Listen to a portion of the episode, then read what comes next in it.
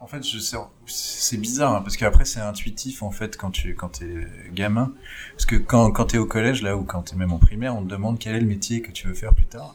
Et moi, à ma connaissance, j'ai toujours mis réalisateur.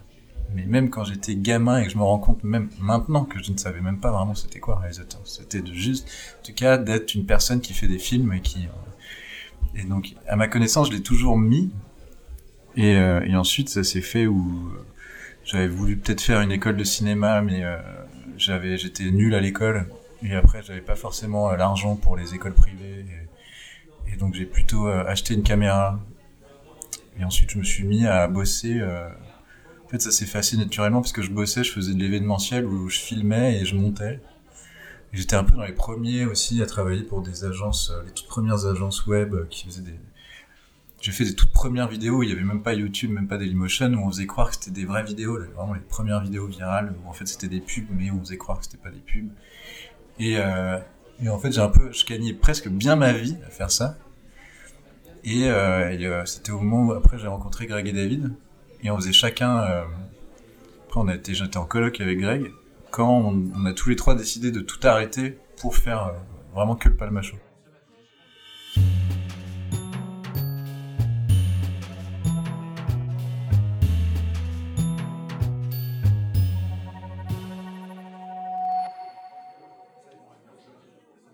Bienvenue dans l'élément déclencheur. Nous retrouvons aujourd'hui Jonathan Barré, réalisateur du Palma Show. Le troisième homme de ce duo comique euh, a réalisé pour eux plusieurs centaines de sketchs, mais aussi leur long métrage La folle histoire de Max et Léon. Il revient pour nous sur la création web, la création pour la télévision, mais aussi pour le cinéma, et nous fait part de ses envies de projets personnels.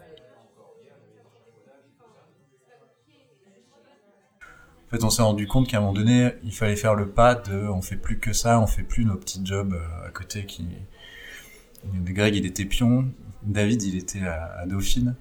Et lui, il, il voulait finir ses études et puis après, il, se consacrait plus, il allait plus se consacrer qu'à ça. Et c'est vraiment là où on, on a même vu par rapport à d'autres qui, ce qui avait fait la différence, c'est quand d'un coup on s'est décidé de, que c'était ça qu'on faisait et on faisait plus que ça, quoi.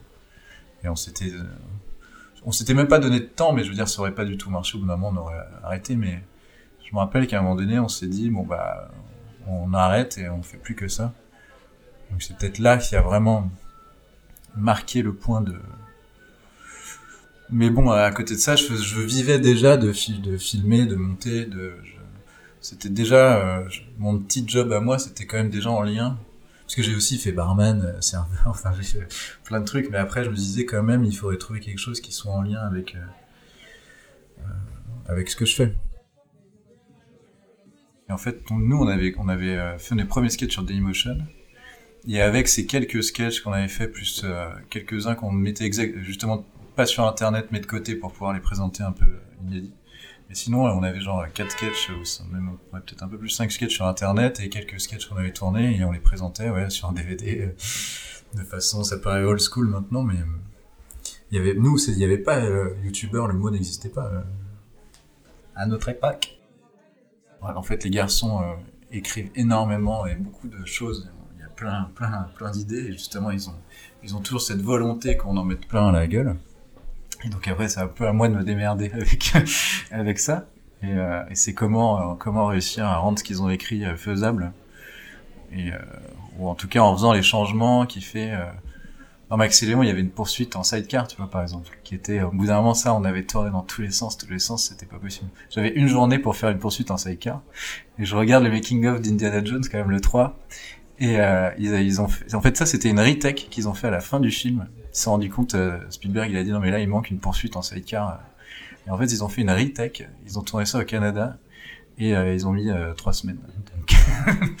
Donc... je me suis dit, bon, bah, en un jour, alors, fais voir, je vais peut-être... Euh, euh, donc je me suis rendu compte que c'était pas possible et euh, c'en est venu cette scène où la mouette euh, se pose et il y a le sidecar qui tombe en morceaux.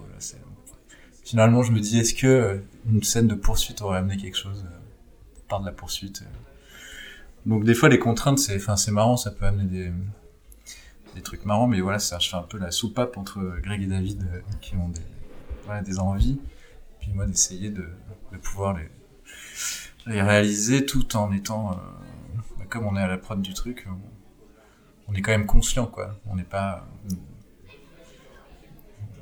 on n'a pas des demandes où on dit c'est comme ça et puis il faut que ce soit comme ça puisque de toute façon c'est nous au final qui devons le faire. On essaie de nous, enfin c'est la chance qu'on a et le luxe qu'on a, c'est bah, déjà c'est qu'on se produit. Donc à la limite on peut s'en vouloir qu'à nous-mêmes des fois de se foutre dans des complications pareilles. Mais donc comme on se produit et que avec les diffuseurs on a, ça a toujours été clair qu'on qu'ils nous laissaient faire tout ce qu'on voulait.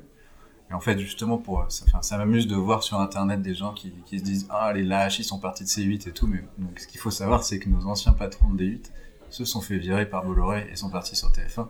C'est pour ça qu'on les a suivis. C'est pas comme ça, par la pas du gain. C'est que c'est juste des gens avec qui on travaillait avant et avec qui on avait envie de continuer de travailler. Et donc, ils nous ont laissé la même, la même marge de manœuvre qu'on voulait euh, et qu'on ait eu avant. Donc euh, sur la sur ce qui est compliqué, euh, je crois qu'en fait avec le Palmacho, ça devient presque notre touche de qu'est-ce qu'on va faire d'encore plus compliqué. Et euh, notre, associé Gurvan, qui, qui, est, qui est notre producteur donc au sein de Blockbuster, quand l'année, une année, j'avais dit que je voulais faire un dessin animé, tu vois, j'ai cru qu'il... Maintenant, plus rien ne m'étonne parce que parce qu'à chaque fois, chaque année, il y a toujours un truc encore plus compliqué, quoi. Là, cette année, je me suis dit, ah, cette fois, je le fais, je fais un Fast and Furious.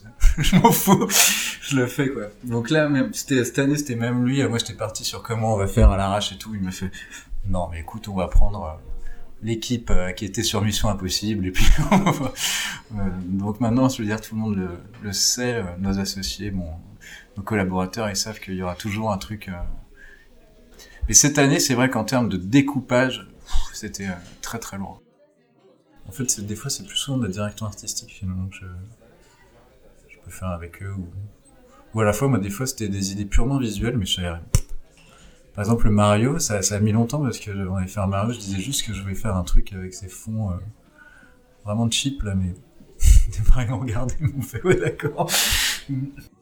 un des points les plus importants finalement de mon boulot, c'est un peu ce que j'ai fait aussi sur Max et Léon et même maintenant finalement, j'ai travaillé sur en tant qu'intervenant sur des scénarios, sur, euh, comment euh, fait-on rentrer euh, tout ça, en étant malin des fois, en, en mixant des scènes dans le même décor, en, comment, comment exploiter au maximum un décor, comment... donc c'est moi aussi des fois qui, qui reprend ou qui rechange des fois une situation qui n'était pas forcément dans cet endroit-là ou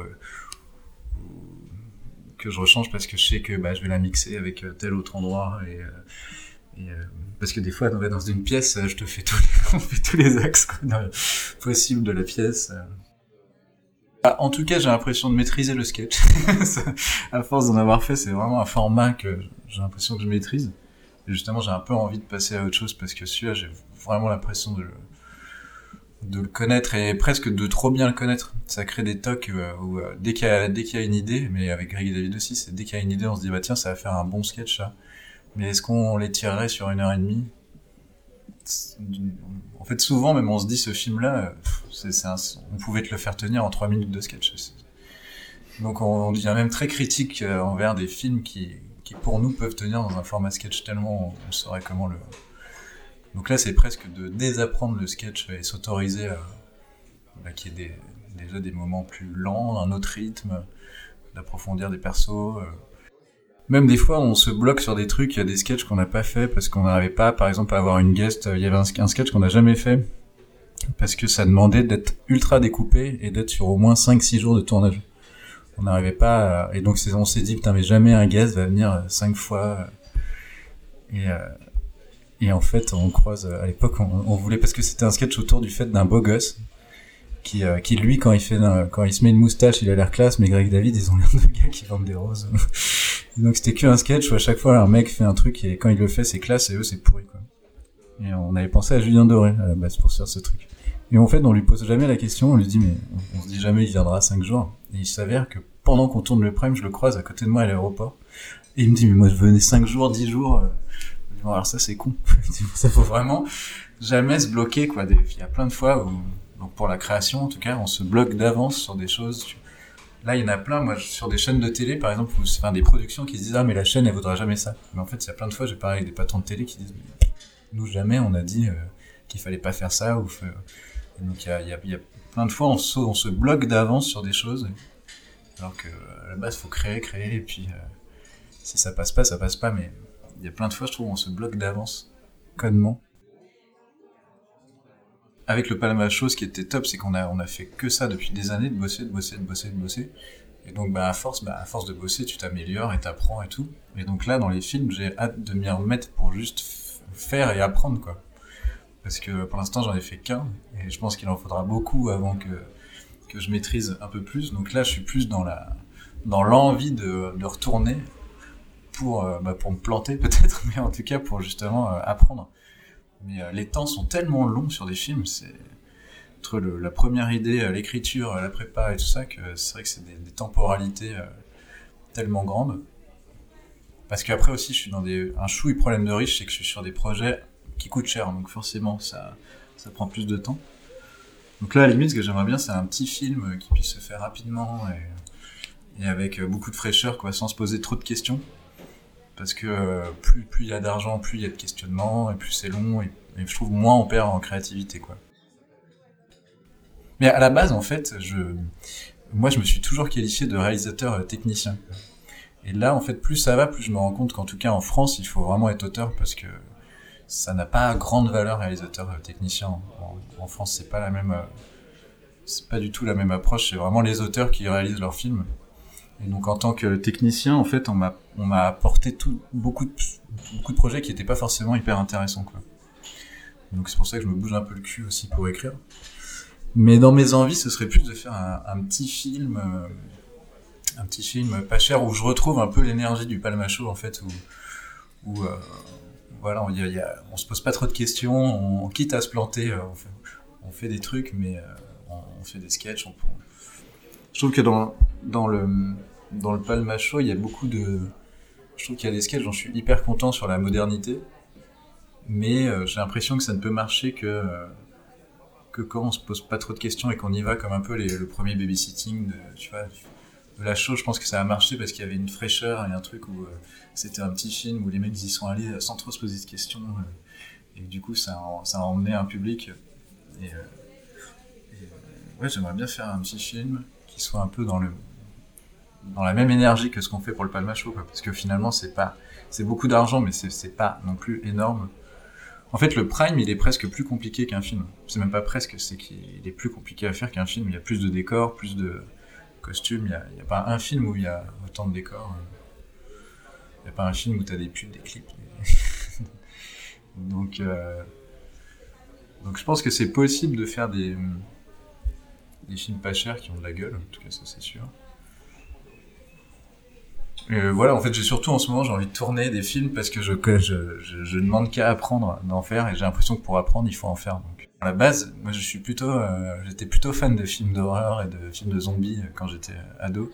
Et je suis arrivé à la comédie parce que bon, j'adore la comédie, même ma, même mon programme court qui était euh, un truc d'horreur était comique d'horreur, quoi.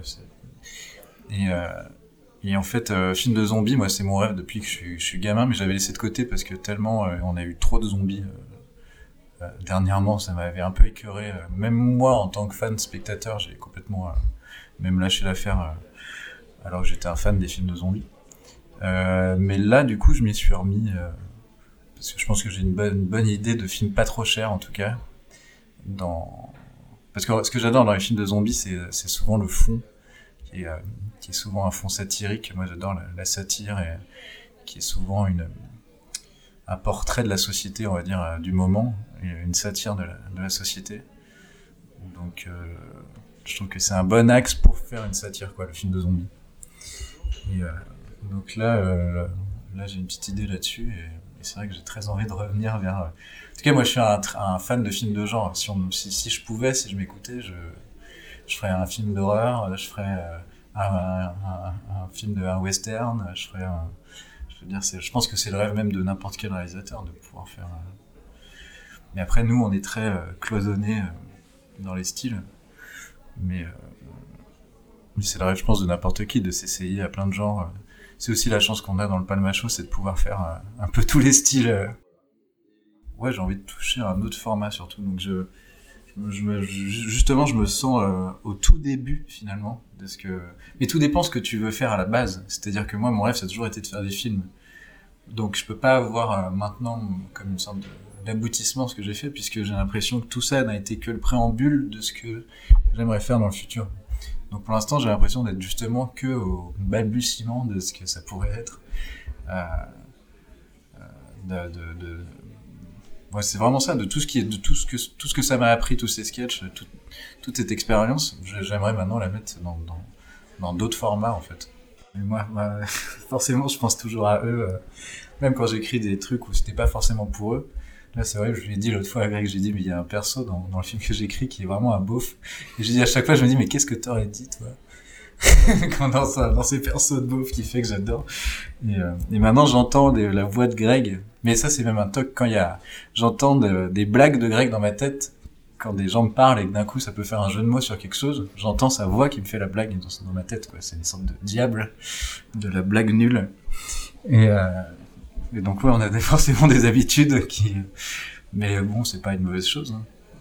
Du coup, j'ai un bon perso de beauf euh, qui, grâce à Greg, j'imagine dans ma tête dire les répliques et je me dis est-ce que c'est, est-ce que c'est bien? Euh, j'ai réalisé quelque chose de pas très fun, mais je me disais, je crois que si j'avais 13-14 ans à l'heure actuelle, je, je sais pas si j'aurais envie de devenir réalisateur. Parce que n'y a pas un film ou ou une série qui m'emmène euh, comme euh, comme ça a pu être le cas quand j'étais enfant quoi. Il y a très peu de films, euh, je veux dire, il y a des films que j'aime bien, mais c'est pas des films que je reverrai 50 000 fois, quoi. Alors que il y a plein de films que j'ai revus des centaines de fois, quoi. Et euh, non, il y a beaucoup, bah, les films d'animation japonaises que, qui vraiment m'inspirent énormément, quoi. J'ai revu Les Enfants Loups ce week-end avec mes films et quel putain de chef-d'œuvre, quoi. C'est, j'ai envie de chialer à chaque plan dans ce film, c'est incroyable. Quoi. Non, non, mais c'est dingue. Il y a beaucoup, euh, beaucoup l'animation, beaucoup les, euh, ouais, les mangas aussi, la BD, les romans. C'est plus là maintenant que je. Franchement, il y a très peu de films qui m'inspirent. Du coup, vraiment, tu vois, j'ai même du mal à te dire qu'est-ce que j'ai vu dernièrement. Tu vois, c'est.